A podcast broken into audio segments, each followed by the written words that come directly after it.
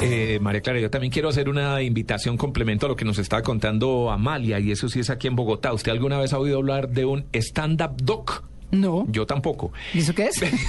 a menos mal. Primero que es como un stand-up comedy, pero en vez de comedy es documental. Ah. Eh, mi gran amigo, aquí sí estoy puro engrase total, esto es payola, llámelo como quiera.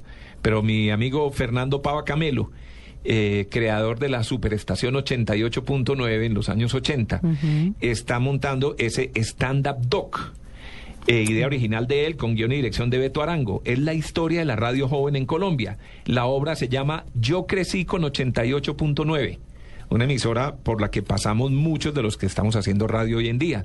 Gente como, bueno, Alejandro Nieto, que tiene un cargo importantísimo en España con la cadena SER, Mm. y su hermano Andrés Nieto, y Alejandro Villalobos, y Jorge Marín, eh, Gabriel de las Casas, Papuchis, bueno, toda esa camada de disjockeys, presentadores y directores de emisoras, eh, se va a contar la historia de cómo surgió 88.9 y su influencia en el público, por una manera muy divertida, muy entretenida, por el mismo Fernando Pava, que montó esta obra. Él además ha sido empresario de conciertos, de shows, Conocedor es muy tema. inquieto y vibra, a pesar de que hoy en día no tiene su emisora porque la tiene arrendada.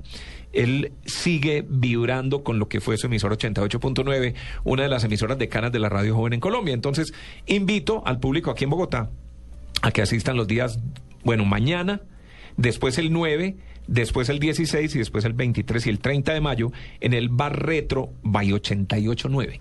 Mm. Sí, aquí en Bogotá. Repito, mañana es el estreno, no se la pierdan.